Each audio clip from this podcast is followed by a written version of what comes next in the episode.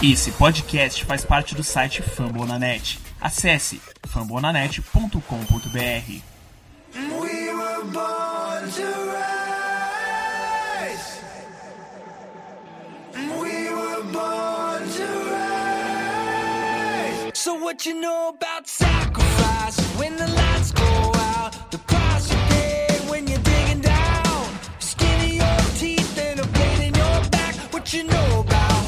You know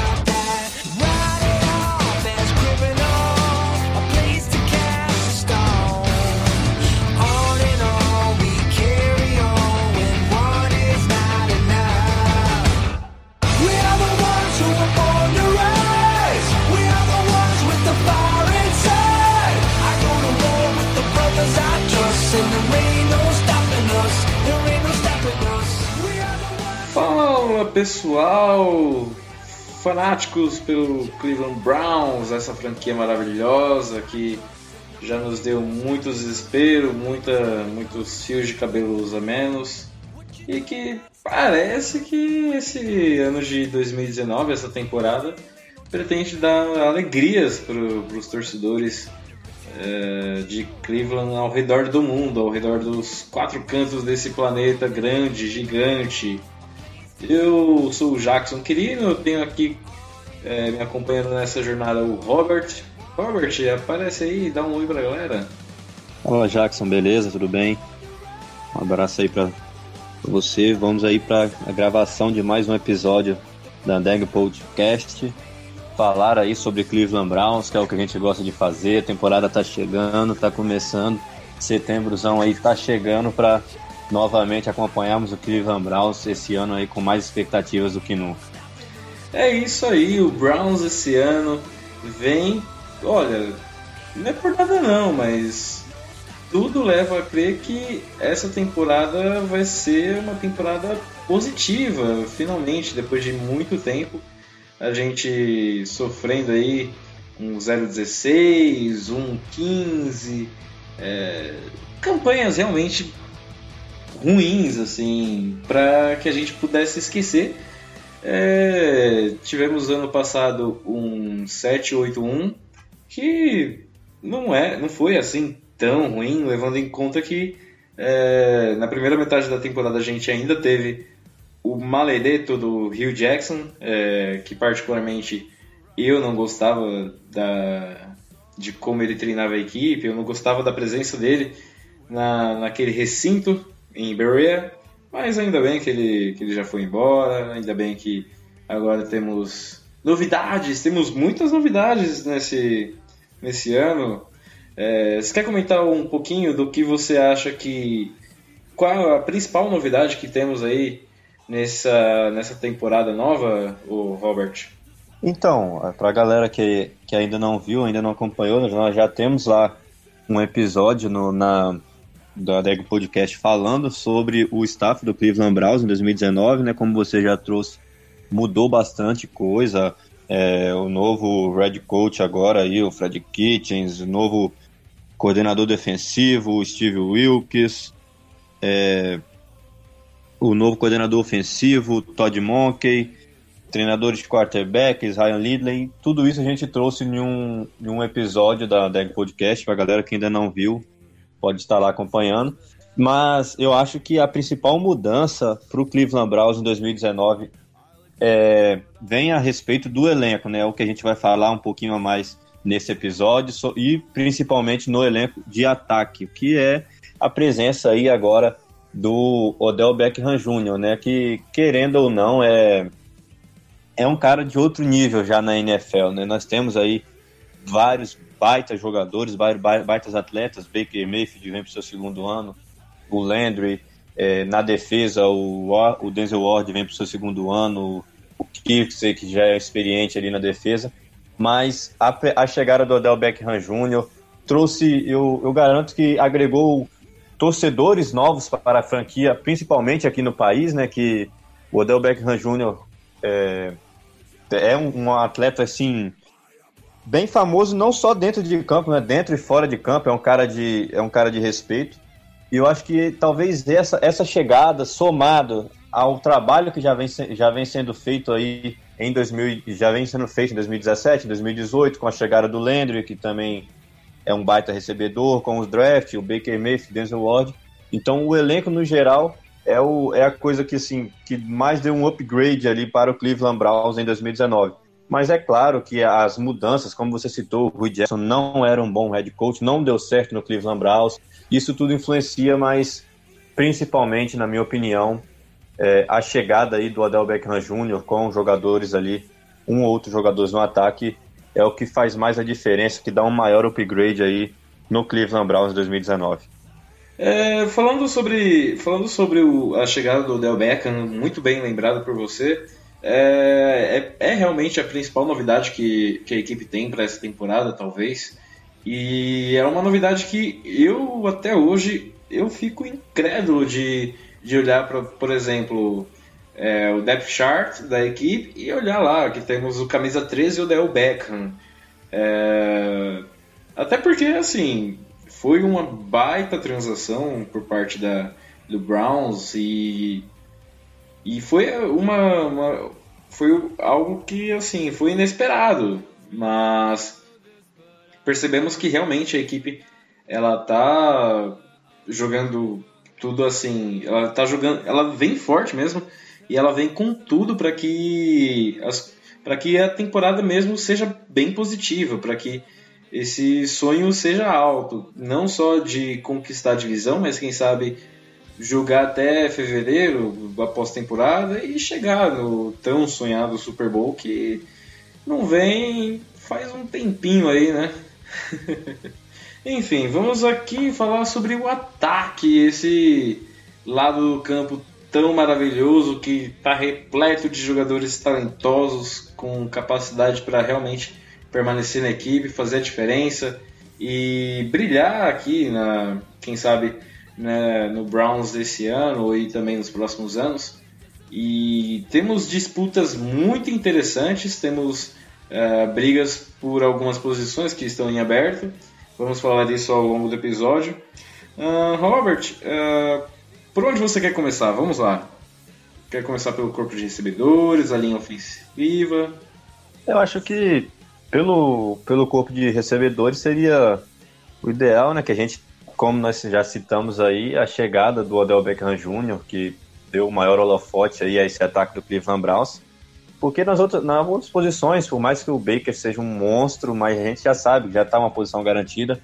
No corpo de recebedores, nós vamos ver aí quando somos discutimos que ainda não está totalmente fechado aí quem são os três recebedores, ou, ou um possível wide receiver 4, etc. Eu acho que é um, um campo legal aí para a gente começar. Verdade, verdade. É, bom, falando aqui sobre o corpo de recebedores, é, percebemos que temos muitas opções, são ao todo, por enquanto, 5, 10, 10, 11 jogadores disputando, quem sabe aqui, 5 vagas para, para a temporada. Óbvio que as cinco dessas 5 vagas pelo menos três já estão garantidas, três ou quatro. Uh, creio que Jarvis Landry, obviamente o Del Beckham Jr., o Rashard Higgins e o Antonio Callaway, eles já têm meio caminho andado para permanecer realmente no elenco. E daí a disputa pela, pela vaga do, de quinto recebedor da equipe é, fica em aberto. E para essa vaga temos uh, como postulantes o Derek Willis, o Jalen Strong, o Dorian Baker, o Ishmael Hyman, o Damon Shiri Giuseppe e o DJ Montgomery. O Damian Ratley ele, ele foi listado aqui como machucado e por isso ele não participar, ele provavelmente não participará do amistoso contra o Washington Redskins que será a estreia da equipe na temporada na próxima quinta-feira. A gente vai falar sobre isso ainda nesse episódio. Uh, Robert, você. O que, que você tem a falar um pouco sobre esse corpo de recebedores que tem bastante gente, como você pode perceber, 11 pessoas para 5 vagas, que na verdade não são 5 vagas, são apenas 3 ou até uma vaga. Exato, é, temos bastantes nomes ali no, no corpo de recebedores, mas os três principais wide receivers, com wide receiver 4 ali, possíveis jogadas ali claras para de passes, e ali no máximo uma, duas vagas para completar o elenco, né? E, e, nisso aí, como você já bem trouxe, nas quatro principais, Odell Beckham Jr., Landry, Calloway e Rashard Riggins. E depois aí vem uma galera aí que alguns que chegaram agora, alguns é, undraftados, é, que são que vêm buscar essa quinta vaga para quem sabe jogar um snap ou outro, participar do, do Special Teams, é, que é os conhecidos já, o Damian Hatley, né, que já estava no elenco, o Derrick Willis, e então vão brigar, eu acho que tem uma, uma profundidade boa aí, os nosso elenco de recebedores, mas na minha opinião a principal briga, digamos assim, vai ser boa isso aí para o Cleveland Browns é, no corpo de recebedores é a posição de wide receiver 3, né, que é o Anthony Callaway e o Rashard Wiggins, né? O Callaway começou bem a temporada passada, teve uma queda, começou a dropar pra caramba. Enquanto isso, o Wiggins começou voando, acabou se machucando. Então, não sei se já é uma vaga que ainda está garantida, né? Definida ali. Então, acho que é uma briga boa aí para ver quem vai ser o wide receiver 3 para jogar aí ao lado de, de Odell Beckham Jr. e Ravis Landry. Bom, eu particularmente acho que Segundo, pelo menos o que tem afirmado uh, o técnico, o técnico da equipe e o, também o, o, técnico de special teams nas entrevistas durante o training camp, durante essa, esse período de pré-temporada, eles têm confirmado que realmente a, a, posição de recebedor ela está em aberto, mas que parece que pelo menos quatro vagas estão fechadas, então é, no caso, seria a posição de quinto recebedor ou, ou até, quem sabe, um sexto recebedor é, estariam em abertos. E por isso, o Derrick Willis ele tem saído na frente em relação à concorrência por conta do seu porte físico. Ele, ele é um dos maiores recebedores desse corpo de desse corpo que está na equipe atualmente. E além da altura, ele é, ele é considerado forte e também ele tem se destacado por ser o que? Uma arma de, de uso da equipe para jogadas longas e também para o Special Teams, até porque ele esteve na, na equipe ano passado, ele ficou entre os 53, mas participou muito mais do Special Teams e por isso, por essa por essa, digamos, versatilidade, ele sai na frente em relação à concorrência. Bom, sobre esse corpo de recebedores, creio que o Jarvis Landry ele realmente uh, esteja fincado na posição de wide receiver 2, possivelmente, até porque o Del Beckham ele chega para para ser o, a, o, principal recebedor dessa equipe. Então, o Odell Beckham na posição de wide receiver 1 e Jarvis Landry como 2. Rashard Higgins como recebedor número 3, e até porque ele já desenvolveu uma boa química com o Baker Mayfield ano passado, uh, enquanto o Baker treinava com os reservas e o, o Higgins também treinava com a segunda equipe, os dois desenvolveram uma boa química, desenvolveram uma boa relação, tanto é que no ano passado, ao longo da, da temporada, é, podemos ver isso em campo, é, com os passes decisivos que o Baker dava, assim, às vezes no desespero, às vezes por emergência, olhava para o campo, via quem estava disponível, o Rashard Higgins. É, tanto é que uma das jogadas mais memoráveis, talvez, da temporada passada tenha sido aquele touchdown contra o Atlanta Falcons, no qual o Baker Mayfield, numa, num, num lance de improviso, ele escapa do pocket vai para a direita e aí lança a bola, se não me engano, 30, 40 jardas para endzone direto nas mãos do Rashard Higgins. E o Antonio Callaway, por, ter, por ser mesmo uma escolha do draft, ele tem essa preferência de permanecer na equipe, apesar de ter voltado uh, para a pré-temporada acima do peso e por isso ele voltou um pouco fora de ritmo e até mesmo voltou pegando os snaps com a equipe reserva, que é comandada, tem como quarterback o Drew Stanton. Uh, então, essa posição de wide receiver 1, 2 e 3, teoricamente elas estão fechadas. A posição de wide receiver reserva é, fica com o Antônio Callaway, e a partir daí temos uma briga intensa. É, creio que tudo se desenha para que essa briga, caso não ocorra nenhuma lesão, tomara que não ocorra nenhuma lesão durante esses quatro jogos e durante os treinamentos, é possível que a gente veja o Derrick Willis, o Jalen Strong, que também é, chegou da equipe como free agent, e o Ishmael Hyman, eles briguem ali pela posição e os outros recebedores eles corram por fora, o, no caso o DJ Montgomery e o Damon Giuseppe, além é claro do Dorian Baker. Uh, você tem alguma coisa a acrescentar em relação a isso, Robert? Eu acho que o corpo de recebedores já trouxemos aí, né? Como você já falou a respeito da, das entrevistas em que disseram que pelo menos quatro recebedores ali já estão fechados, que são ali o, o, o Beckham, o Landry, o Callaway e o Higgins. Você citou também o, o fato né, do, do ter que mostrar, mostrar um pouco a mais, né, porque já foi ali um cara que o, o Dorsey confiou nele no draft passado, apesar do histórico fora de campo.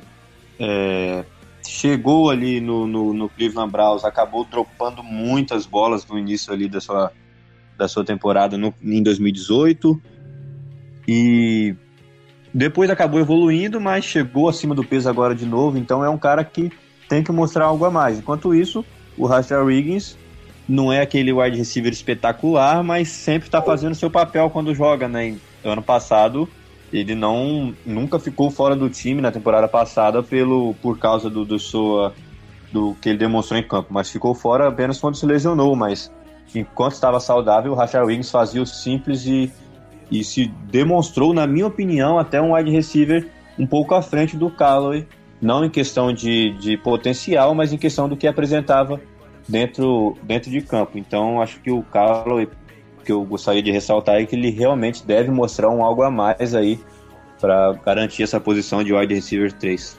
É, exatamente. Eu acho que assim, a posição de wide receiver 3 ela vai ser bem disputada entre o Callaway e o Higgins, até porque assim, é, o Callaway tem como tem como arma velocidade. O Higgins, o Higgins ele tem esse poder de improviso.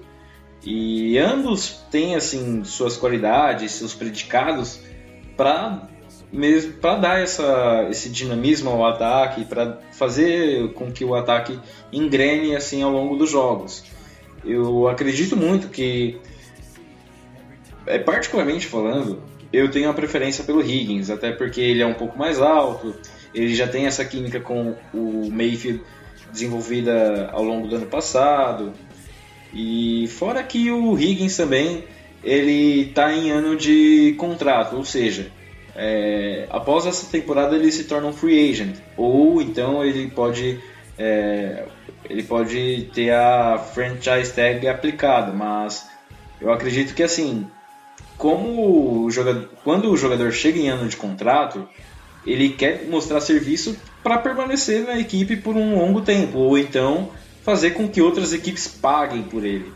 E por ele já ter essa qualidade natural e já ter demonstrado isso em outras oportunidades, uh, eu creio, particularmente falando, lógico, que ele sai na, na frente, sai na dianteira em relação à concorrência para ficar com essa posição de terceiro recebedor da equipe. Uh, lógico que a gente praticamente não precisa falar sobre as qualidades que o Odell e o Jarvis acrescentam nessa, nesse corpo de recebedores, até porque isso é uma questão óbvia. só pela presença de um desses dois, é, levando em conta o cenário da, da divisão, a gente sai em vantagem é, em relação à concorrência para disputar o título da divisão pela primeira vez em muito tempo. Eu eu creio que se não me falha a memória, a equipe do Cleveland Browns não ganhou a divisão desde o retorno dela em 1999. Me corrija se eu estiver errado, Robert. Não, não, está certo. Desde lá se vão 20 anos, né? Pois é, se for contar os anos de ato que o Cleveland Browns passou, é, são mais de 20 anos até. Porque ali na, naquela época, no começo dos anos 90, ainda teve um período ali de turbulência e tudo mais, até que o Brown, o Brown se mudou para para Baltimore, teve aquele rolo que se tornou Ravens e tudo mais, enfim.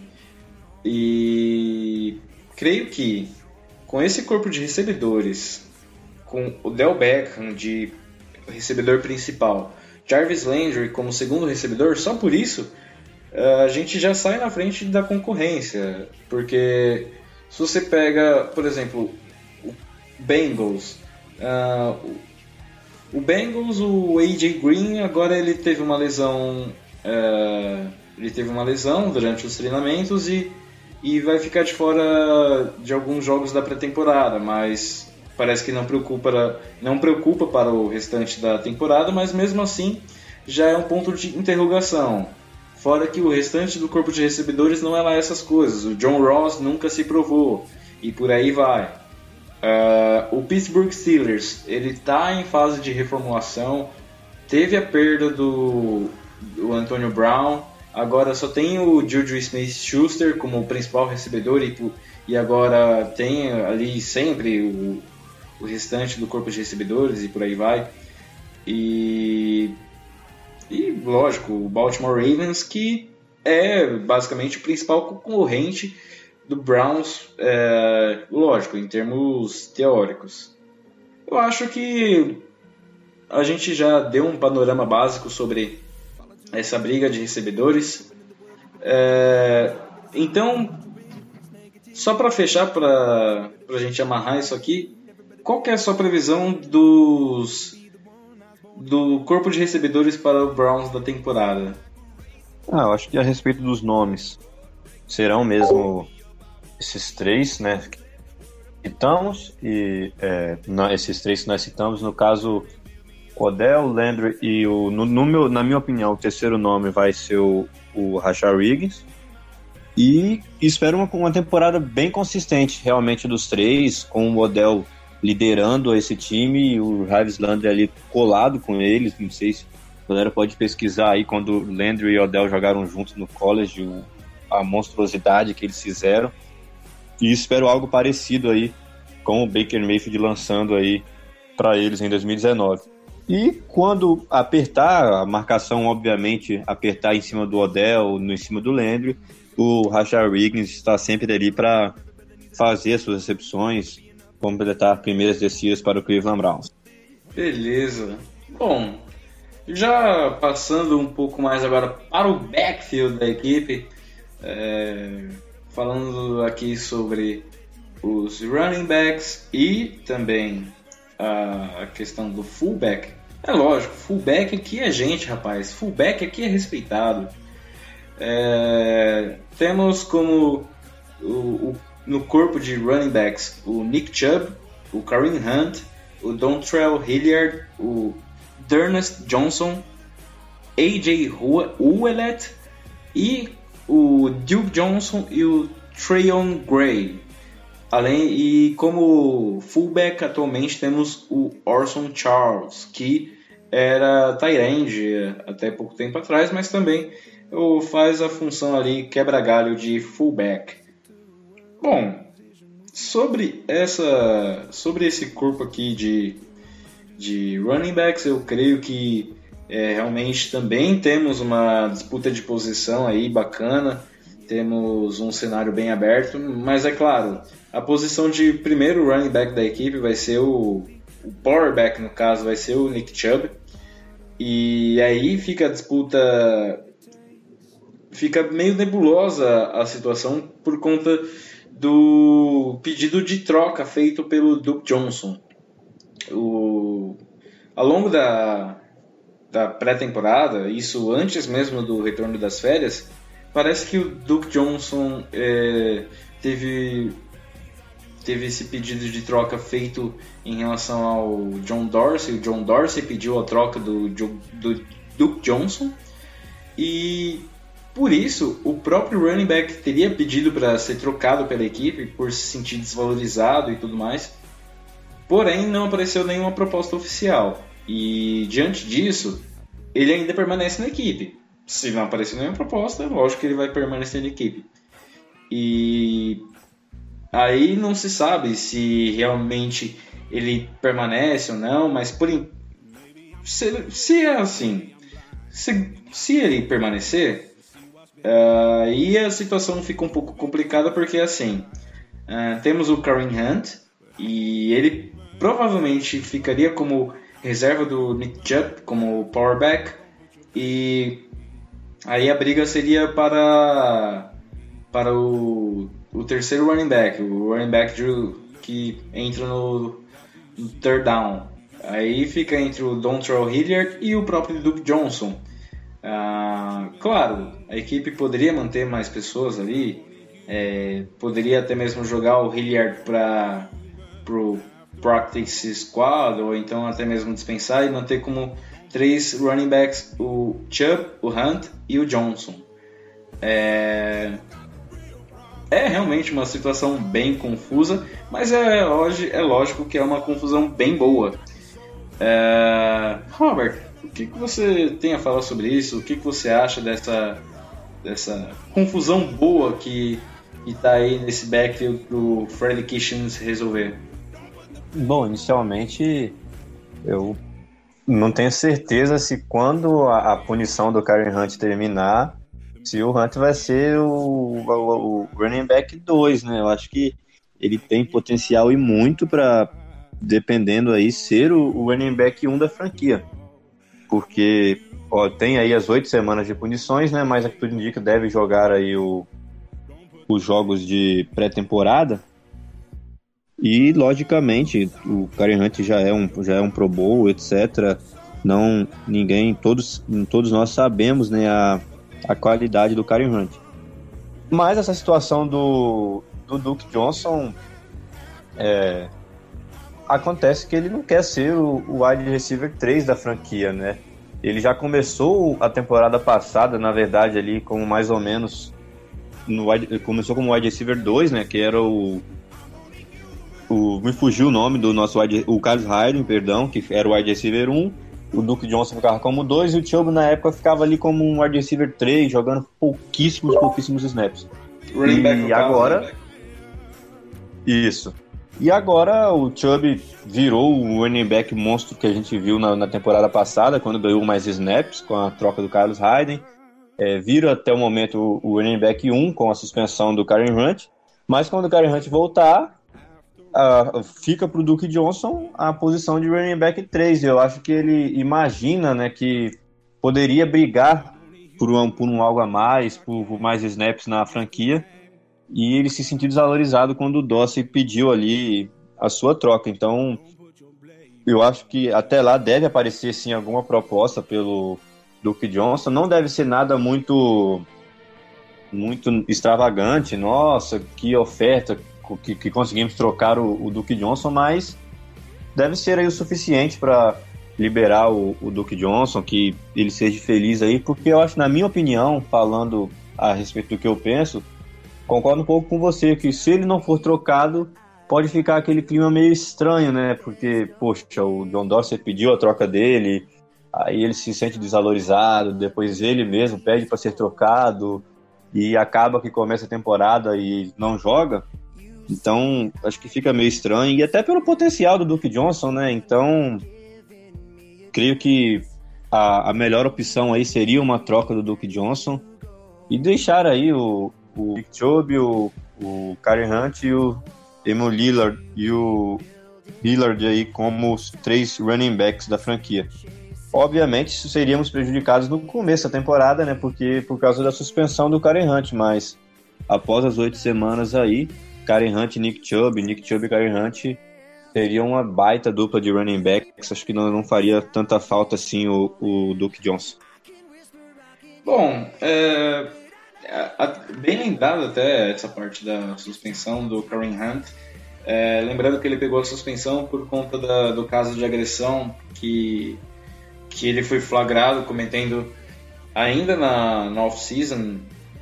Não, na, na verdade isso foi ao longo da, da temporada passada, tanto é que ele foi dispensado pelo Kansas City Chiefs e, e aí o Cleveland Browns assumiu esse rojão e ele foi suspenso pelos oito primeiros jogos da temporada.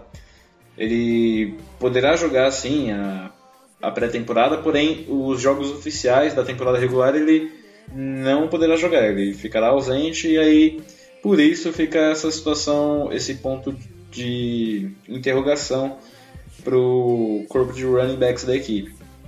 Eu particularmente falando, eu creio sim que o Nick Chubb ele ele vai ficar como o running back 1, o power back da equipe e e como segundo running back o Duke Johnson até a segunda ordem ele permanece na equipe como o segundo running back até porque ele é praticamente um canivete suíço da equipe. Ora ele está no backfield, ora ele está na frente como um slot receiver. É, até porque, a, se não me engano, em 2017 ele foi um dos líderes de jardas da equipe, mas não de jardas corridas, mas sim de jardas recebidas. Então, só por isso a gente pode perceber que ele tem muito potencial é, para ser explorado no ataque como um todo, atuando em mais de uma posição.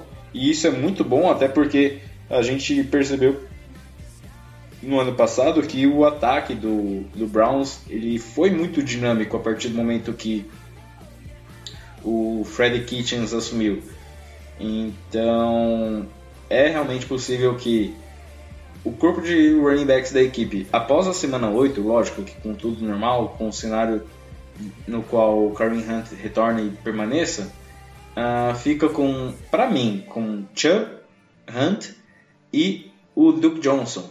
E o Dontrell Hilliard ele seria mantido, lógico, para esses primeiros jogos, uh, como uma terceira opção ali, uma quarta opção, até porque em, todo, em todos esses anos, se não me engano, já são também dois, três anos, ele vem se mantendo na equipe é, ali como um, terceiro, uma terceira opção, uma quarta opção, e ele é consistente, ele tem habilidade. O problema é que a concorrência é muito forte nessa posição, então é muito complicado. E aí, como o fullback, o que sobra ali, o Orson Charles, que às vezes numa jogada ou outra especial ele pode ser utilizado para dar mais proteção para o Baker, ou então até mesmo como um recebedor ali, quem sabe. Mas, particularmente falando, se você pegar a projeção da equipe, seria mesmo Chubb, Hunt e Johnson. É, creio que a gente já amarrou aqui essa, essa parte do backfield. É, tem alguma dúvida por aí? Tem alguma coisa a acrescentar, Robert? Não, acho que é isso. Tudo depende aí realmente do, do que vai acontecer aí na volta do Karen Hunt após as oito semanas, né? E, e o Duke Johnson, como você já citou, tem sim também a sua importância, né? Recebe bastante, recebe bastante bolas também, corre umas corridas por fora ali também do Duke Johnson são, são importantes, então vamos ver o que acontece aí nas próximas semanas, nos, nos jogos de pré-temporada. E o importante citar que o Dante Hiller, por enquanto, ele é o, o kick returner aí, né, do Estranho em então acaba sendo sim importante aí para, para a franquia. Então por isso que a gente, como você já bem citou, sempre está ali compondo esse, esse elenco do, do o roster do Cleveland Browns. Sim, então acho sim, que sim. como kick returner, talvez ele possa trazer algo que nós não tivemos muito ano passado, né? Que foi os retornadores ali, é, o, na época o Jabil Peppers, o, o próprio Landry quando tentava, a gente não conseguia retornar muitas jardas ali é, tanto no, no kick returner quanto no, no punter returner, etc. Então acho que ele pode ter sim seu devido valor aí. E vamos esperar, né? Vamos aguardar para ver como vai se sair aí o Cleveland Browns, como vai se sair o Karen Hunt nesses jogos de pré-temporada, que ele está apto a jogar, para vermos aí o que, que a sessão nos aguarda, né? É, isso, isso mesmo, isso mesmo. É, eu, eu até agradeço por você ter lembrado dessa parte que o Dontrell Hilliard, ele no depth chart, ele está listado como o, o retornador de, de chutes principal da equipe. Então, é, realmente, caso ele não seja um, do, uma, um dos principais jogadores a serem considerados no backfield como running back, ele com certeza estará presente, ele será mesmo observado mais atentamente como um retornador de chutes da equipe. E partindo aqui para a segunda parte do, dos recebedores, uma segunda posição, uma posição, digamos, secundária de recebedores. É, para quem joga RPG, tem aquela classe primária e tem a classe secundária de personagens. Vamos para a classe secundária de recebedores, que também pode servir como classe primária ou secundária também de bloqueadores. Os Tyrands, os Tyrands muito amados por, nossa equipe. É, temos um corpo de Tyrands composto atualmente pelo David Njoku, o Farrell Brown, o Stephen Carlson, o Miquan Dean, o Demetrius Harris e o Seth DeValve. Uh, bom, temos então uma, duas, três, quatro, cinco, seis opções brigando por esse posto de Tyrande do Cleveland Browns. Tyrande que já tivemos. Já, tivemos, já tivemos Tyrands gloriosos, mas atualmente temos aqui, para mim, o David Joko, ele é um dos melhores Tyrants, não apenas do Browns, mas sim da liga inteira, talvez entre os 10 principais Tyrants da liga. E aí a briga fica é, por esse posto de segundo e terceiro Tyrande. Hum, o Farrell Brown ele vem se destacando, é, tem, tem treinado com a primeira equipe em alguns snaps, mas uh, fica aí o ponto de interrogação. Ele tem se destacado pelo, pela parte física. Eu confesso que os outros os outros Tyrants eles não têm dado, não têm é, feito os olhos do Fred Kitchens brilhar, segundo alguns reports, segundo as entrevistas. E é, esse também é o ano de provação do Seth Devolve, até porque ele que veio ainda na época do Sashi Brown, do finado Sashi Brown e do Hugh Jackson, ele veio de Princeton, mas até agora ele não mostrou assim aquele talento que mostra que ele vale a pena uh, ficar por mais alguns anos, ou até mesmo após essa temporada de 2019. Mas justamente por ele ser um cara que as, ele tem esses, esses lapsos assim de, de brilho, tanto como bloqueador, até mesmo como recebedor, e se mostra como uma arma, uma arma de utilidade mesmo da equipe, é possível mesmo que ele permaneça como terceira opção, até mesmo brigando pela segunda opção é, como Tyrande. É, claro, isso levando em conta que o Farrell Brown permaneça, levando em conta é, esse desempenho consistente que ele vem tendo no training camp. É, alguma coisa a falar, comentar sobre isso, Robert? Na minha opinião, antes, é, obviamente, dos training camps, só na, na, na hora teórica, digamos assim, é, eu pensava que seria um Joko com o Seth DeValve, que já tem aí, lá se vão três temporadas completas por Cleveland, e o Demetrius Harris, mas como você disse, o, o Brown tá jogando bem nos training camps, está se destacando, e então o, o Brown deve deve ocupar uma dessas três vagas, podemos assim dizer, de, de Tyrands, né? Então acho que o Devalve e o Demetrius Harris disputariam a outra.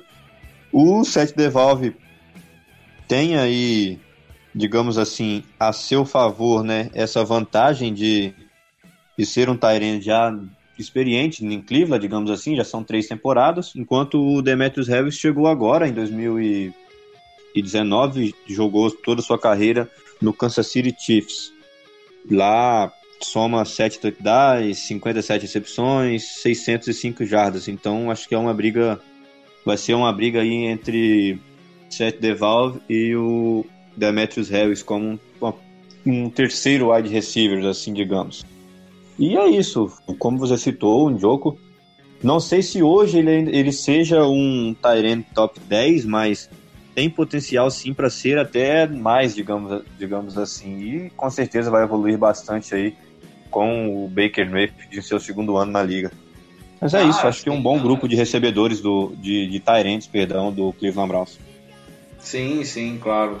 É, lembrando até que o David Joko ele foi muito vital na, na segunda parte da temporada passada como como um jogador assim de confiança na, na Red Zone. Quando a equipe chegava na Red Zone, é, praticamente uma das primeiras opções de passe do Baker Mayfield era o David Joko e quase sempre uh, os passes eles resultavam em ações positivas, ou seja, touchdowns. Agora vamos para, zona, para essa zona das trincheiras. A zona das trincheiras aqui, é, começando pelo left tackle. E no segundo ano aqui que nós, que nós vamos ter aqui sem o glorioso Joe Thomas, o lendário Joe Thomas, que certamente será Hall da Fama, se não no primeiro ano, com certeza no segundo ano, mas eu tenho quase certeza que ele vai ser mesmo Hall da Fama no, no seu primeiro ano de elegibilidade. E temos o Greg Robinson e o Brad Seaton, é, segundo o depth chart, que estão aqui nessa, nesse miolo. Bom, o Greg Robinson ele, ele tem se entrosado um pouco mais com o elenco, tem disputado essa posição com muito afinco e o fato dele disputar, ele ter é, disputado esses snaps do training camp com a primeira equipe fez com que ele tivesse muitos duelos com o glorioso. Caramba, pera. O Miles Garrett, calma, o Miles Garrett, isso. O right end, maravilhoso também do Cleveland Browns, ele, segundo o próprio Robinson, ele disse que essa disputa com o Garrett faz com que é, ele se esforce para melhorar e tenha essa, essa gana mesmo de, de, se fim, de se estabelecer na posição. E por ser, ser, por ser esse segundo ano na equipe, depois de ter passado pelo Los Angeles Rams, na época St. Louis, e o próprio Detroit Lions faz com que o Robinson ele tenha essa vantagem, ele saia na frente na concorrência é, de, contra o Brad Seaton, que não tem tanta experiência assim, ele vem treinando apenas com o segundo time. E fora que assim o Robinson ele foi elogiado até pelo próprio Baker Mayfield como um jogador que dá segurança ali na como left tackle. Então acho que assim encontramos um herdeiro do Joe Thomas no Greg Robinson, no nosso camisa 78, enquanto o Brad Seaton seria uma opção para a equipe para para a temporada, ao longo da temporada, até porque às vezes é, pode ocorrer algum problema, ou então por questões de rotatividade é sempre bom ter ali um reserva à disposição. Alguma coisa para falar sobre isso, Robert? O, o Greg Robinson, né, ele foi muito bem no ano passado, a partir do momento em que o, o Jackson saiu e o Greg Williams assumiu ali como o head coach. É, eu creio que é obviamente não nem se compara ao Joe Thomas, a qualidade que tinha o Joe Thomas e e também não seja um dos principais left tackles da liga, mas fez o seu papel simples, foi simples e, e eficiente, digamos assim, quando teve a oportunidade. Então não tem por que já chegar e cortar o cara ou não, der, não dar a chance dele continuar mostrando o que mostrou em 2018. Logo, ele vai ser aí o, o left tackle titular, o que vai jogar maior número de snaps. E tomara que ele mantenha a regularidade, mantenha o bom desempenho que ele teve em 2018 aí para proteger o Baker Mayfield. Então, não não acho, como já citei, não acho ele um dos principais é, um dos principais left tackles da liga, mas até aqui fez um bom papel no Cleveland Browns e se ele continuar fazendo esse bom papel, com certeza vai agregar e muito aí na proteção ao Baker Mayfield. Exatamente, exatamente, Robert. É, eu acho até que ele realmente se, estabeleceu nessa posição de titular e já partindo aqui para a posição de left guard, uh, óbvio, temos outra, outra quase que unanimidade, o Joel Bitonio, que quase, quase o Rio Jackson comete o crime de jogar ele para left tackle por falta de, de noção mesmo, por falta do que fazer. Até porque, assim, é, para vocês entenderem a situação, acontece aqui. O Joe Bitonio, em 2018, ele não tinha feito nenhum preparo, nenhum treino, nada é, na posição de left tackle. E a gente tinha esse problema é, na posição porque não tinha gente para jogar. E aí, do nada, veio a brilhante ideia do que? De testar o Joe Bitonio na posição sem nenhum preparo, sem falar para ele na off-season, ó, se prepara que talvez você vá jogar de left tackle. Não, só, ah, vamos jogar você de left tackle, pá. Enfim, ainda bem que isso não aconteceu e ainda bem que nessa temporada nós temos opções para essa posição que não precisam, não demandem essa necessidade de o Bitônio ser deslocado. É, o Bitônio ele é um, ele também é um praticamente uma um ponto de segurança da equipe nessa posição e também na própria equipe como um todo, e que já tem praticamente cinco anos na, no Browns, ele já tem um Pro Bowl, já foi do All Pro, já participou, já foi praticamente também do time de rookies da temporada e não tem nada o que falar dele, né? É praticamente assim, sem comentários. É, o reserva dele, segundo o depth chart que saiu que saiu hoje, que saiu na verdade ontem, é o Brian Whitman. O Brian Whitman, deixa eu conferir aqui, ele veio do Kansas City Chiefs, mas a experiência dele foi basicamente de training camps e off-seasons e practice squads.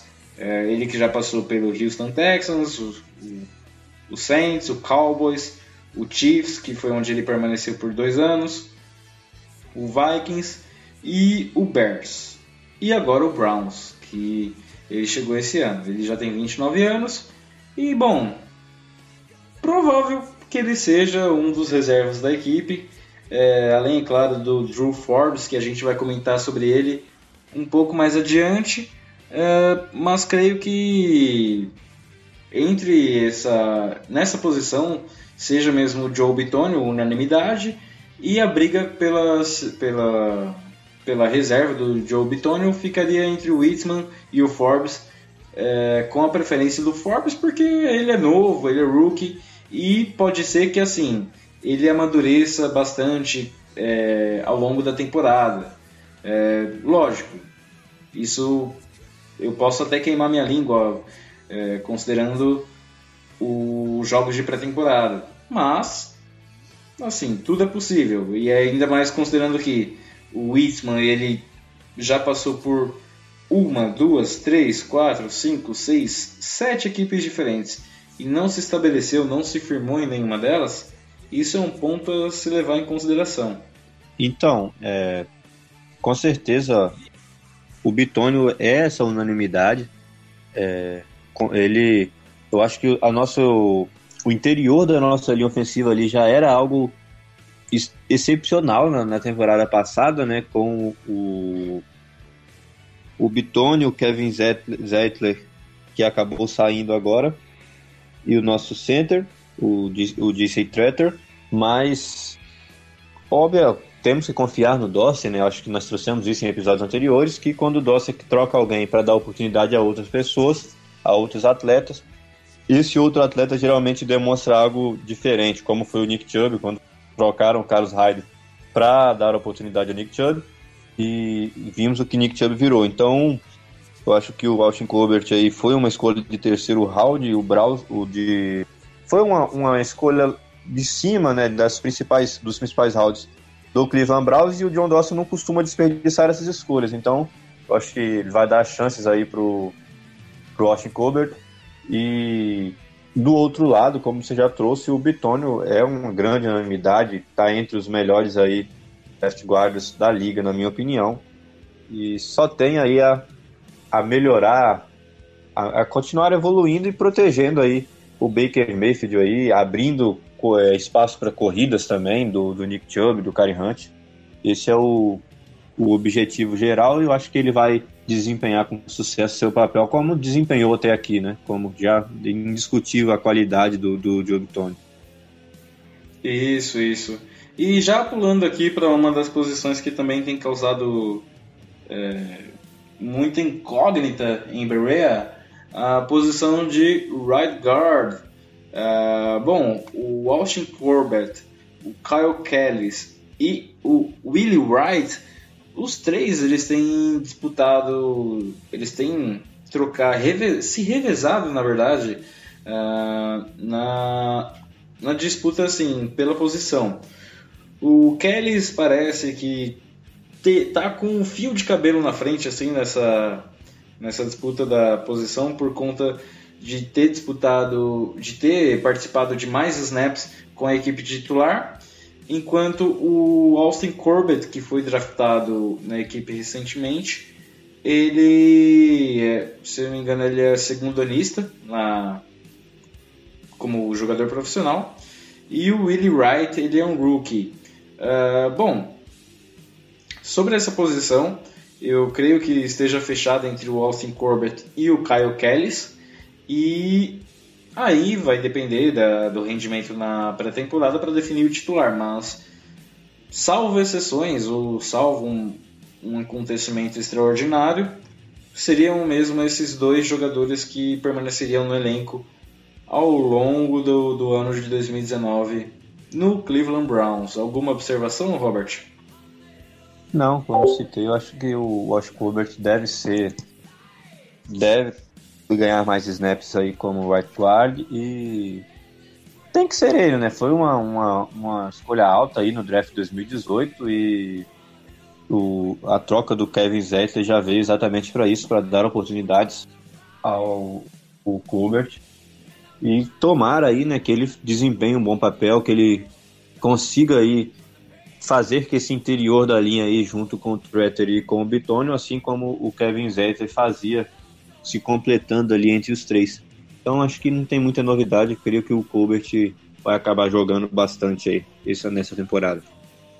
Beleza, e já partindo aqui para a posição de right tackle, uh, temos aqui também, eu acho que poucas surpresas, até porque o Chris Hubbard, que estava na equipe ano passado, também permanece como titular esse ano.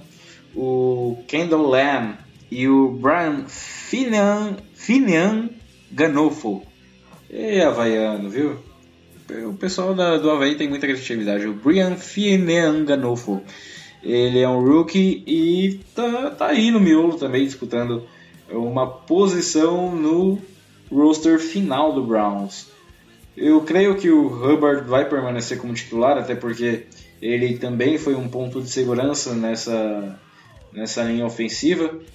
E daí a disputa realmente fica para quem vai virar reserva E eu acho que assim, entre o Lamb e o Finian Ganofo, o havaiano, é, eu creio que o Brian Finian Ganofo, eu gostei de falar esse nome, ele permaneça na equipe ao longo da, da temporada por ser jovem e, e ter um, um, os predicados que o credenciem realmente ao posto de right tackle reserva do elenco do Browns.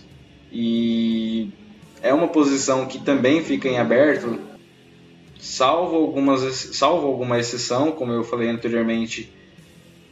Vai ser difícil definir isso agora, mas creio que o Havaiano permaneça no elenco. É, alguma observação sobre isso, Robert? É, a posição de white tackle não era, não é das que eu mais confio. O, eu acho que existem diferenças aí na respeito do, do Bad e que ele jogou como white tackle e o, o Robson como left tackle. E é, ah, beleza. Ambos fizeram um, um trabalho ok, mas você consegue, você consegue ver mais evolução, você consegue ver mais confiança no Greg Robinson ali como na esquerda do que o Chris Ubad ali na, como right tackle. O Ubad jogou toda a temporada passada como ali start, né? E era um cara que nem sempre foi, jogou a maioria dos snaps da franquia na, suas, na sua carreira. Então, não que você olhasse e falasse, nossa, fomos prejudicados aqui por causa do, do Chris Ubard, etc. Então, temos que dar sim esse voto de confiança e deve aí, acho que não tem dúvidas que deve ser o o, o white tackle aí que start na próxima nessa temporada. Então acho que é isso, a nossa linha esperar que os, os tackles mantenham o, o seu bom rendi, o rendimento da última temporada, o Robinson e o Bard. Os guards têm bastante qualidade e do, do Colbert esperar dele que ele possa é, evoluir aí a cada jogo, a cada snap que ele participar pelo Cleveland Browns. Eu acho que a gente já conseguiu fechar o ataque. depois de uma discussão boa, uma discussão saudável.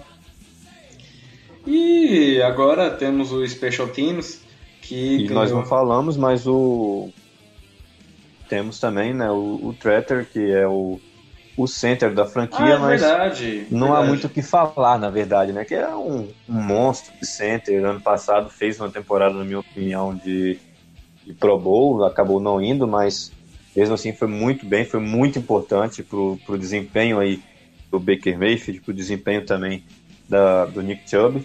E acho que é realmente, novamente, assim como nós falamos do, do Joe Bitônio, o Tretter não tem, não tem o que se discutir a respeito de qualidade, a respeito de talento e o que ele representa ali para essa linha ofensiva do Cleveland Browns. Então acho que no geral o Cleveland consegue entrar nessa temporada aí com uma baita linha ofensiva. Sim, sim. É, além do, do JC Treller, eu creio que o Eric Kush também, ele tem uma... Ele briga ali pela, pela posição de reserva, mas eu acho que vai ser dispensável, levando em conta que o Tretter, ele jogou alguns, algumas partidas da temporada passada lesionado, como bem lembrou o técnico Freddy Kitchens. E isso é um, motiv é um motivador para que. Dando prosseguimento, né, galera, aí a respeito do, do, do elenco de ataque do Cleveland Browns, nós vamos continuar falando aí sobre a posição de quarterback, né, que é a posição que está faltando e que sem dúvida alguma nós não temos dúvidas a respeito de quem vai jogar, o, menino prodígio aí, Baker Mayfield, mas eu acho que dá uma discussão legal a respeito de quem seria os quarterbacks, é, os backups, né, digamos assim, do, do Baker Mayfield. No depth chart que saiu para esse primeiro, para esse jogo de pré-temporada, os que saíram foram o Drew Stanton, o Garrett Gilbert e o Dave Blogue. David Blog, perdão aí pela pronúncia. Mas, no geral, eu acho que com certeza, além do Odell Beckham Jr. como wide receiver, a outra grande esperança do torcedor de Cleveland é o desenvolvimento do Baker Mayfield, né, que já teve uma primeira temporada sensacional e agora vem aí para vem aí para sua segunda temporada na verdade, não teve uma temporada inteira ainda né, no, no Cleveland Browns, porque acabou começando ali como um backup do, do Tyler Taylor em 2018. Mas esperamos que, que o, o Baker Mayfield evolua mais e agora tem material para trabalhar bastante os seus passes, né? Pro Odell. Agora tem o Odell Beckham Jr., somado já o Landry, ao Callaway em seu segundo ano, Njoku, que, que cada ano que passa vem evoluindo. Então, a grande esperança é realmente o Baker Mayfield. Nas opções de backup ali, o quarterback 2, na minha opinião, vai ter uma disputa sim entre Drew Stanton e Garrett Gilbert, até porque eles acabam contrariando, né? O Garrett Gilbert é mais novo, veio agora aí da, da AAFL, da Aliança Football League, que acabou falindo, mas enquanto jogou lá fez um baita de um trabalho e o, o Drew Stanton já é mais experiente, já é um cara que vem somando aí, digamos assim, ele soma aí é, vários anos como backup na liga, né? Foi backup do, do Arizona Cardinals por bastante tempo e etc. Então, creio que vai ser uma disputa realmente boa aí a respeito do do, do backup do Baker Mayfield. Falando sobre sobre os quarterbacks da equipe, é bem na linha que você seguiu aí, Robert. É, sobre Baker não tem nada a falar. Dispensa comentários. Ele que foi recordista de touchdowns para um rookie na temporada passada, isso jogando praticamente é, quatro jogos a menos, ou, é, quatro jogos e meio a menos que, que os outros os outros recordistas até então, no caso o Russell Wilson, o Peyton Manning e por aí vai. Uh, a briga pela reserva ela é bem interessante, mas assim, ao contrário do que você disse, eu, eu acho, na minha opinião, que o Drew Stanton ele sai na frente por essa briga pela vaga, até por ele ser enxergado não como um mentor, mas sim como um conselheiro do Baker Mayfield. Uh, a experiência que ele tem na liga de mais de 10 anos como jogador profissional, é, a experiência de já ter sido treinado pelo Freddie Kitchens em Arizona. E fora que é, o fato dele já ter o conhecimento da, do time, o playbook e tudo mais, facilita a adaptação dele no, no elenco, facilita esse entrosamento que ele, que ele, que ele pode ter com os jogadores.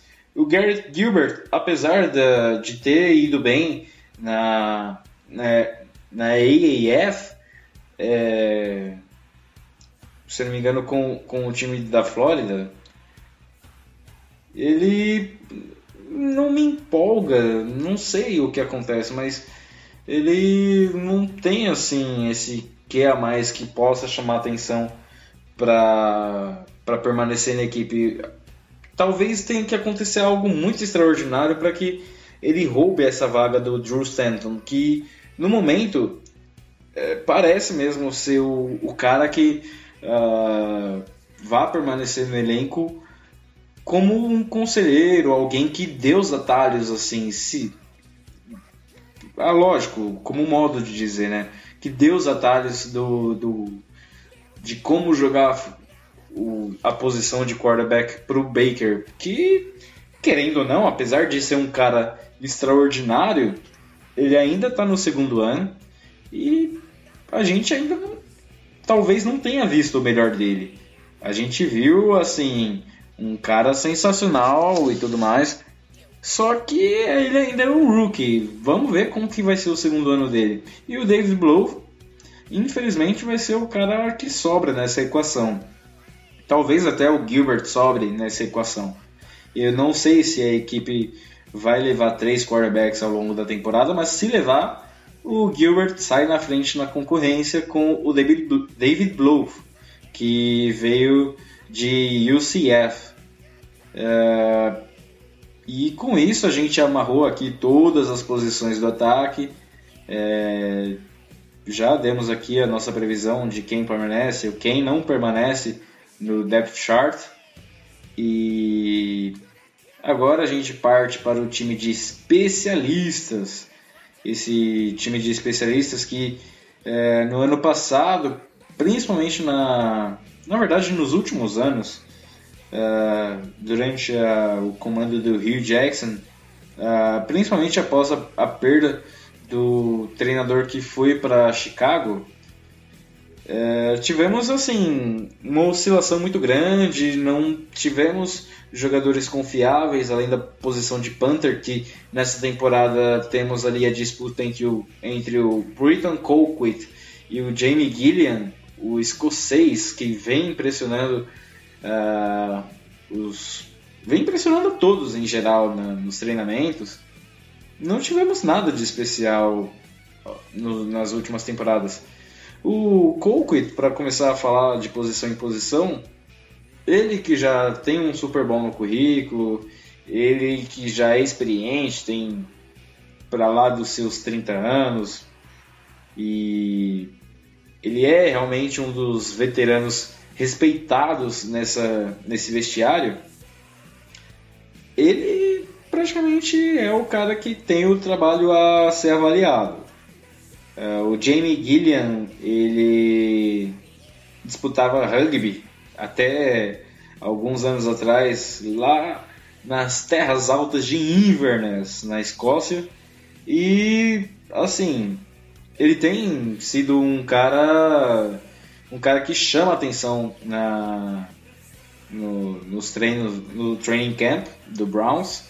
E, assim, eu não colocaria minha mão no fogo pelo Colquitt, levando em conta os elogios que o Gillian tem recebido nos últimos dias. A questão é que o Gillian nunca teve a experiência de ser holder no college, porque ele era kicker e punter no, no, no na Universidade de Arkansas Pine Bluff. Então, assim, se o, o Guilherme aprender a ser roller, o que, assim, nem o Tony Romo conseguiu logo de cara, pode ser realmente que o Guilherme é, roube essa posição do Coco e, e tem aí o seu momento de glória, mas não sei, não sei. É, fica aí um ponto de questionamento. Alguma observação sobre isso, Robert? É, a gente sabe, né, do o Cole que não ganha, não ganha pouco, né, para posição de kicker, pra, ele para posição de punter, perdão. Ele ganha até que bastante, digamos assim, é um cara experiente. E a gente sabe que querendo ou não, é, também ganha jogos, né? A gente pensa que não, só ganha jogos um, uma baita defesa ou um, um baita ataque, mas o Special Teams também ganha jogo, também é importante. Nós vimos isso aí em, em alguns Super Bowls. Eu acho que até o, o, último né, que se passou foi aquele jogo truncado, aquele jogo fechado nos três primeiros períodos, em que o Special Teams era super importante ali na hora de devolver a bola para o adversário. E, como você citou, o Jamin Gilliam vem se destacando, mas acaba acontecendo que é, você, você não consegue eu acho que ter essa certeza de, poxa, peraí, então eu vou me livrar do, do Coke e colocar o Dylan para essa temporada de 2019, que é uma temporada em que se espera muito, que vai se cobrar muito do Cleveland Browns. Então, não sei se já para essa temporada compensaria se livrar do, do, do Coke, então eu continuaria com o Coke e o, deixaria aí né, o, o, Fulham para próxima temporada, quem sabe, ou se, se ele conseguisse a sorte em uma outra franquia aí em 2019, mas não não trocaria hoje o Brighton Coke pelo o Jamie Gillan aí já de cara nessa temporada, justamente pela cobrança que se deve ter em cima do, do Cleveland Browns. É, realmente é uma posição que a gente uh, não valoriza tanto, mas que faz a diferença. Quando, quando você tem um cara bom, você sabe que. Uh, você não percebe que ele é tão bom assim, mas quando você tem um cara que é mais ou menos, você percebe que tem ali uma diferença. É, agora, outra posição que tem, tem sido o ponto de interrogação da equipe nessa, nessa pré-temporada mas que ao contrário de algumas outras que nós discutimos anteriormente, ela tem sido um ponto de interrogação que parece não ter resposta. É a posição de kicker. É, o Greg Joseph, que vem para o seu segundo ano no Browns, disputa posição com o Austin Seibert, que foi draftado justamente de Oklahoma, o, a mesma universidade do, do do Mayfield, jogou, foi colega de equipe do Mayfield até pouco tempo atrás, mas ambos não têm demonstrado tanta confiança assim. O Joseph tem ganhado, obviamente, a concorrência em cima do Cybert e os dois têm rendido muito bem. Na verdade, o Joseph tem rendido muito bem, me desculpa, mas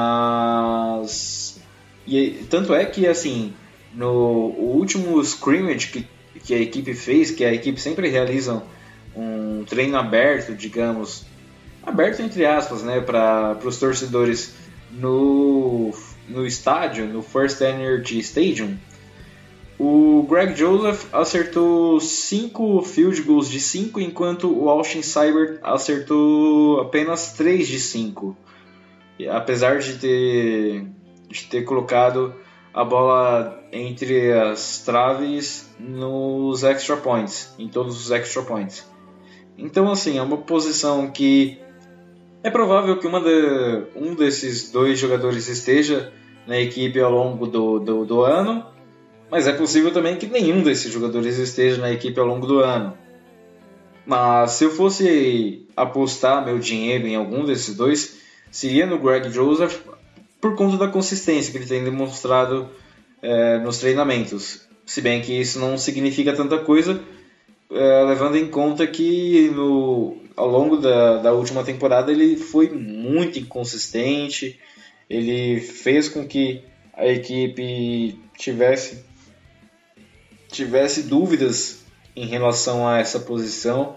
Tanto é que assim, o, o Phil Dawson ele se aposentou na equipe após após a última temporada. Ele se aposentou agora no Browns, assinou o contrato de um dia com o Browns.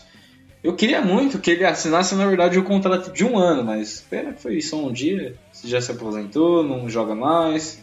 Falou que jogaria talvez uns 3, 4 jogos com, de forma consistente, depois ele não jogaria mais, enfim. É, essa posição realmente é aquela posição que tem causado um pouco de arrepio uh, na espinha. O que você tem a falar sobre isso, Robert? Concordo com você na, na, no ponto de que é uma posição que, apesar do arrepio do da última temporada, ninguém vê uma, uma certa luz, assim, digamos, no fim do túnel, né? Porque bom, acho que o, o Brau está caindo num ciclo com kickers, porque teve o, o Gonzalez em 2017, que ok, era um kicker calouro. Aí qual foi a discussão na pré-temporada de 2017 para 2018? Ah, o Gonzalez não foi tão bem, mas ele é calouro, ele vai evoluir no seu segundo ano, vamos dar um voto de confiança, vamos botar o Gonzalez de novo. Colocamos para 2018. Perdemos a chance de começar a temporada com duas vitórias e nenhuma derrota por causa do Gonzalez, que acabou errando ali contra os Steelers, dois field goals, contra o, o New Orleans Saints também.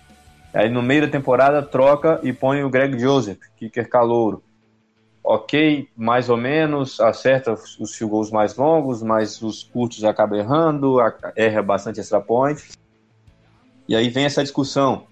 Ah, mas o, o Greg Joseph é, é calouro, e todo kicker calouro tende a evoluir no seu segundo ano, vamos dar um voto de confiança para ele.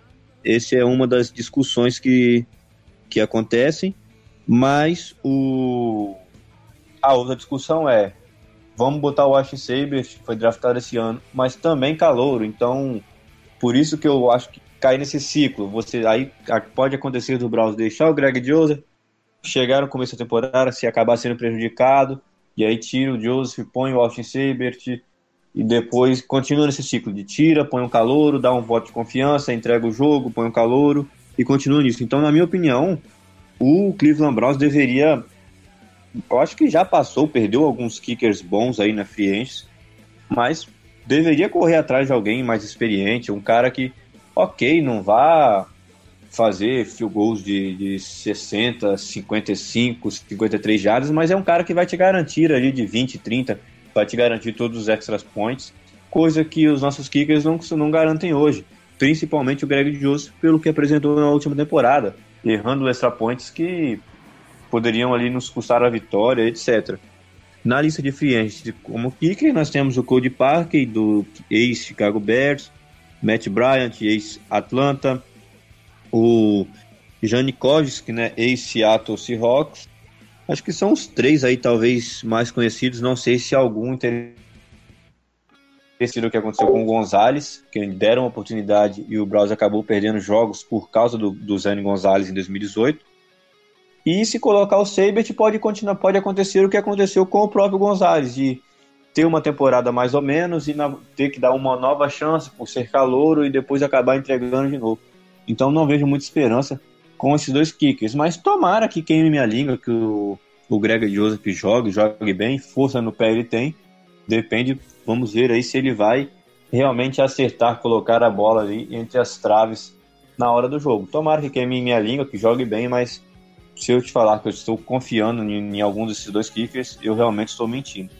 Então, é isso que eu penso. Eu acho que tomara aí que, que o Greg Joseph faça uma boa temporada, apesar de eu não acreditar em tal fato. É, levando em conta os free agents disponíveis e o mercado no geral, eu acho bem complicado o fato de ter algum disponível que venha também desbancar o, o Greg Joseph. O Greg Joseph ele deve permanecer na equipe ao longo da temporada. E infelizmente, ou felizmente também, depende do ponto de vista, o Austin Seibert é quem dará adeus. É, creio que a equipe como um todo ela tá bem consistente, ela tá bem bem informada para essa temporada, que eu vislumbro ser uma, uma temporada ótima em relação ao que tivemos nos últimos anos. Quem, isso falando de alguém que vem acompanhando a equipe há pouco tempo, entre aspas, mas é, levando em conta tudo isso, eu creio realmente que possamos ter uma temporada positiva e o elenco ele demonstra que, como a gente discutiu ao longo desse episódio todo, tem qualidade em todas as posições. É, é, é praticamente a primeira vez em muito tempo que a gente pode falar que em todas as posições tem jogadores de qualidade. Tem jogadores, tanto titulares quanto reservas, são bons, não dão tanta dor de cabeça assim. E as dores de cabeça que, que o Freddy Kitchens e o staff terão ao longo da, desse ano são dores de cabeça positivas, de saber quem vai ser titular e quem vai ser reserva. É, principalmente em posições como a de right guard, ou então a de terceiro ou quarto recebedor, punter, que, como você disse, também é decisivo, mas é, é uma posição meio que secundária, enfim. É, creio que a gente tem realmente uma a, a, possibilidade de ter um ano promissor. E aí a gente já puxa agora para o primeiro jogo da, dessa pré-temporada que será contra o Washington Redskins, que logo no, em casa ainda, no First Energy Stadium, a gente vai ter a chance de ver o Browns jogando em casa, abrindo a temporada e tem tudo para ser um ótimo jogo, não apenas na questão de, de competitividade, mas lógico, muito pela parte de competitividade, porque é, os jogadores eles darão tudo de si para se provarem como, como merecedores de estar no elenco. E creio que será um bom jogo, sim. É, apesar de ter esse estigma de ah, jogo de pré-temporada tudo mais. Uh, temos jogadores que querem permanecer no Browns, então por conta disso é possível realmente que esse jogo seja bem disputado e tenhamos aí um placar bem aberto, chances para todos os lados, como sempre, como é tradicional em jogo de pré-temporada, enfim. Uh, vamos ver, vamos ver. A minha projeção é de que, óbvio, o Browns leve uh, pelo fato de que uh, alguns fatores. Ah, o, a, o Washington Redskins ele não tem uma linha ofensiva confirmada, uma linha ofensiva que você olhe e fale, ó, a linha ofensiva do Redskins ela é de respeito. Não, não é. O, tanto é que a posição de left tackle do, do Redskins ela tem como dúvida a possibilidade de colocar o Eric Flowers como titular. E o Eric Flowers ele não deixou nenhuma saudade no rival, o Washington, o New York Giants. E então isso é um dos fatores que me faz crer que o que o Redskins não tem tantas chances assim. Além do fato de que o Browns ele ele vem com uma equipe bem forte a gente não precisa falar se estender mais no assunto. Então, meu palpite é no Browns. Uh, e o seu, Robert? Também acho que o, o Browns acaba vencendo esse jogo, mas obviamente não é algo que nós conseguimos assim garantir, porque há bastante mudanças, né, a respeito do, do tempo jogado ali do, da, da equipe, digamos assim, dos, dos titulares, dos, dos backups aí de cada posição. Então, mas a princípio eu creio que o Cleveland Browns deve ser vencedor, até porque os nossos jogadores ali que, que não são ali os starters de cada posição também são jogadores de qualidades, né? Então, eu creio, estou confiante na, na vitória. E vamos aproveitar aí para ver alguns jogadores que nós acabamos não vendo tanto em 2018, né? Como nós citamos aí, por exemplo, caso, o, o caso do Austin, do Austin Colbert, é, que não jogou em 2018 ali na temporada regular, agora vai começar aí, temos a oportunidade de vê-lo em campo, a oportunidade de ver o, o próprio Adel Beckham Jr., né, recebendo ali as primeiras os primeiros lançamentos do Baker Mayfield aí, mesmo que seja uma partida de pré-temporada. Então, no geral, a oportunidade de ver o Cleveland Browns novamente ali em ação, né? É isso que eu acho que todo torcedor quer ver. Então, chuta aí um placar entre. Eu acho que também vai ser um jogo bem aberto. Um placar cerca de 28 a, a 21 para o Cleveland Browns. Olha, eu não sou muito bom com placares, então eu vou seguir um pouco da sua linha. Eu acho que Acho que o Browns marca uns 28 pontos e o, e o Redskins. Sei lá, pode ser que ele marque, se der muita sorte, uns 21. Uns 21. É, por aí. Uns 28 a 21 também. Bem acirrado. E com o Browns fazendo 1 a 0 na pré-temporada o que não vale muita coisa, mas vale alguma coisa. Até porque na temporada que nós fomos 0-16, acabamos vencendo todos os jogos da pré-temporada e deu no que deu, mas óbvio, isso ficou no passado, isso é uma coisa que a gente pode deixar guardado nos livros de história para que não se repita. E vamos olhar adiante, vamos olhar para o futuro, que o Browns tem um futuro bem promissor, bem legal. E quem sabe a gente possa comemorar um 17 a 0 nessa, nessa temporada regular. Mas isso é um papo para deixar mais para frente, depois da, da pré-temporada, com mais calma, mais tranquilidade. E eu creio que seja, seja, seja tudo. Como diria, como diria o, o Pernalonga. Isso é tudo, pessoal. Tem algum recado final, algum lembrete os torcedores, para os fanáticos do Browns que ouvem a gente aí ao redor dos quatro cantos desse mundão? Não, acho que passamos aí, torcemos bastante aí sobre o elenco e acima de tudo agradecer aí a galera que, que nos ouve, nos acompanha aí a cada podcast, a cada episódio e lembrar, né, para aqueles que podem estar escutando esse episódio sobre o ataque, sobre especial teams e não acompanhou sobre a defesa e sobre o staff do Browse 2019 para dar uma passada lá no Fogonanet e acompanhar, acho que até no nosso próprio Instagram lá na DeckPodBR tem o Instagram, no Facebook tem os episódios. A galera achar lá a respeito do staff para saber direitinho quem é o novo head coach do Cleveland Browns, o novo coordenador defensivo, coordenador ofensivo, os treinadores de posições específicas, o histórico deles. E acho que isso é importante para saber aí para o início da temporada, enquanto aproveitar aí enquanto estamos na pré-temporada para já ir se familiarizando com os nomes, né, Steve Wilkes, Todd Monkey, é, Fred Kitchens, etc. E também o, o, episódio a respeito da defesa do Cleveland Browns para 2019. Então é isso, do é só agradecer aí a galera que nos acompanha. E novamente é um prazer aí falar sobre o Cleveland Browns.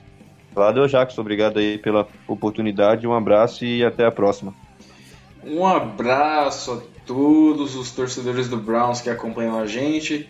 E não esqueçam de acompanhar a, o Dog Pound BR pelas redes sociais. E é isso, forte abraço. E caso você tenha alguma dúvida, como reforço aqui o convite feito pelo Robert, é, ouça o podcast anterior para se situar e poder ver como que está o andamento da equipe nessa off-season para chegar na temporada regular sabendo de tudo, sabendo como que tá o nosso Brownzão da massa. Forte abraço para todos vocês e até mais.